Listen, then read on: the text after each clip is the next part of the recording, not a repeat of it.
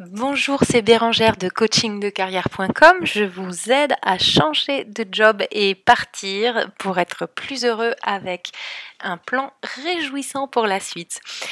Donc, vous avez compris dans mon dernier podcast l'importance de s'entourer des bonnes personnes pour mener son changement de vie professionnelle vers une vie meilleure. L'entourage peut être un vrai frein au changement. Mais parfois, les freins à notre changement sont logés à l'intérieur de nous, tout simplement, dans les profondeurs du manque d'estime de soi.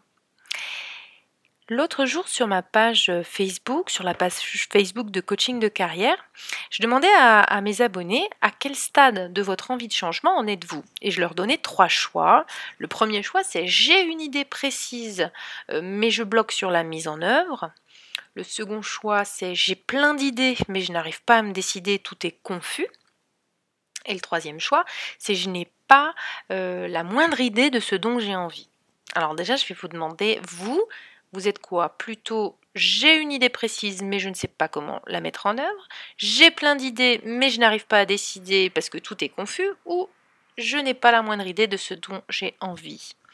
Alors devinez ce qu'ils ont tous répondu. Eh bien tous ceux qui ont répondu, ils m'ont répondu C. Je n'ai pas la moindre idée de ce dont j'ai envie. Alors peut-être que vous, vous en êtes là aussi. Si oui, rassurez-vous, ça n'est pas grave, il faut bien commencer par là. Et au contraire, ça veut dire que tout est à défricher et qu'on peut trouver des pistes intéressantes rapidement. Par contre, autant le faire avec méthode pour que ce soit bien fait. Alors moi, il y a un truc qui m'intéresse. Si vous avez répondu C également, si vous avez répondu je n'ai pas la moindre idée de ce dont j'ai envie pour, pour votre vie professionnelle en fait, mais pour moi cette réponse, elle révèle trois choses. Tout d'abord, elle révèle que vous n'êtes pas à l'écoute de ce qui vous donne du plaisir au travail. Donc que vous n'écoutez pas ce qui vous fait du bien en fait. Vous n'écoutez pas vos besoins et vous ne les entendez même pas peut-être.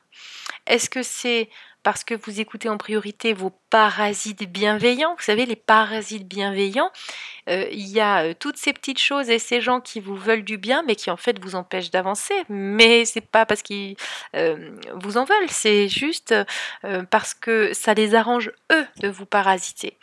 Donc, dans ces parasites bienveillants, par exemple, il y a les autres. Il peut y avoir votre conjoint, il peut y avoir vos parents, votre cercle social, il peut y avoir les médias, il peut y avoir la société et les parasites bienveillants qui sont de l'ordre de vos freins internes, il y a euh, vos croyances limitantes, euh, vos drivers, j'en parlerai dans un autre podcast, vos valeurs hypertrophiées euh, et un peu lourdes à porter, genre la loyauté, le travail, l'engagement, ces trucs qui vous ont peut-être construit, mais qui aujourd'hui sont des freins qui vous clouent en fait et qui vous empêchent d'avancer. Donc ça, ce sont des parasites bienveillants qui peuvent être issus de vos héritages. Donc ces gentils parasites sont tous ceux qui, sont, qui, seront, euh, qui seront rassurés si vous restez là où vous êtes en fait. Et en général parce qu'ils pensent que c'est mieux pour vous. Mais ils parlent surtout de leur peur à eux en fait. Je pense surtout à l'entourage. Ils, pensent plutôt euh, à eux parce que ça leur ferait peur. Ils vous parlent de leur peur quand ils vous disent Oh là là, mais t'as un job stable, tu gagnes très bien ta vie, pourquoi tu veux en changer? Il y a plein de gens qui n'ont pas de boulot, euh, voilà. Ok. Donc, dans les choses intéressantes que, révélait euh, ce petit sondage que j'avais fait sur la page Facebook, c'est donc vous, vous n'êtes pas à l'écoute de ce qui vous donne du plaisir au travail, donc ça on vient d'en parler, mais aussi que vous pouvez manquer d'estime de soi, ça c'est possible aussi. Donc c'est la deuxième bonne raison de ne pas s'écouter soi-même en fait, manquer d'estime de soi. Pourquoi? Les gens qui ont une estime de soi trop faible, ils pensent, inconsciemment ou pas, qu'ils ne sont pas dignes, qu'il leur arrive des trucs bien dans la vie. Par exemple, avoir un travail qui leur apporte et du plaisir et une bonne rémunération et de la reconnaissance et des relations saines. Vous voyez, les gens qui ont une trop faible estime de soi, ça c'est pas possible pour eux. Et aussi, euh, ces gens-là qui ont une estime de soi faible, ils ne se sentent pas en capacité de faire face aux défis de la vie. Donc par exemple, euh, le, défi qui serait de changer d'identité professionnelle et tous les efforts et les prises de risques que ça appelle. quoi. Donc oui, c'est vrai. Euh, vous avez tendance à vous dire au moins dans mon job actuel, je sais ce que je vaux, mais demain dans un nouveau métier, une nouvelle boîte, un nouveau projet, ben, je pourrais ne pas être compétent, je pourrais ne pas y arriver. Alors ça, c'est peut-être ce que vous vous dites. Et si, ça vous concerne, bah, allez chercher effectivement du côté de l'estime de soi. Voilà. Donc c'est important de travailler son estime de soi parce que votre changement professionnel, il ne pourra se faire que si d'abord vous pensez sincèrement que vous méritez mieux que votre situation actuelle et que vous envisagez que ce projet de changement puisse être une réussite. OK? Et la troisième chose que je voulais vous dire, c'est que ce qui vous donne des sentiments positifs dans la vie n'est pas câblé avec, votre dossier champ professionnel. Ça, c'est une des trois raisons qui fait que vous ne soyez pas connecté avec vos besoins et, et que vous n'ayez peut-être aucune idée de ce que vous allez bien pouvoir faire et de ce que vous avez envie de faire dans la vie. Donc, dernière raison pour laquelle vous ne savez pas de quoi vous avez envie ou besoin. Il se peut que dans votre cerveau, les notions de travail et de plaisir soient complètement déconnectées l'une de l'autre, comme si on avait débranché un câble. Alors le travail et le plaisir, ils se rencontrent jamais dans votre tête parce qu'ils sont perçus, ils sont engrammés comme incompatibles. Alors oui, c'est vrai, je vous l'accorde, l'origine du mot travail, c'est trépalium, c'était un outil de torture auquel on attachait les esclaves pour les punir dans l'Antiquité. C'est affreux, mais bon, moi je crois que c'est pas ça, c'est pas ça la raison de cette déconnexion à l'intérieur de vous entre travail et plaisir. Moi je vois plutôt des grosses croyances limitantes et oui, encore des croyances et des grosses valeurs bien hypertrophiées, donc encore et encore, et aussi de belles injonctions parentales qui vous plombent. Ça, c'est classique. Pas de panique, on en a tous et travailler dessus, ça se fait plutôt bien. On peut les faire émerger, on peut les aligner, on peut les neutraliser et on les remplace par d'autres croyances qui sont plus constructives et qui vont vous aider à avancer. C'est aussi simple que ça.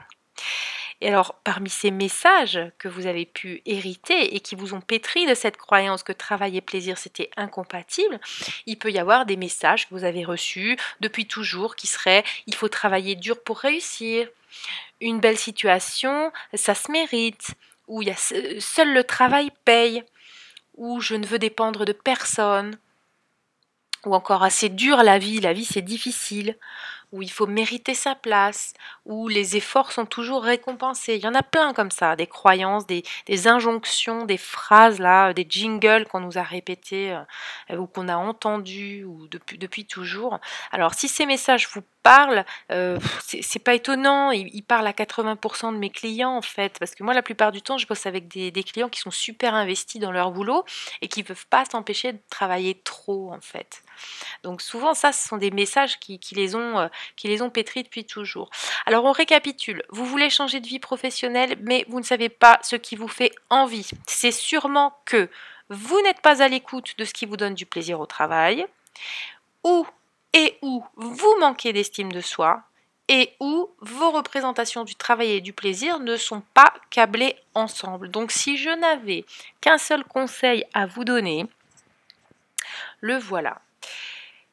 Vous savez, vous ne pourrez pas changer si vos freins au changement sont plus forts que vos motivations au changement.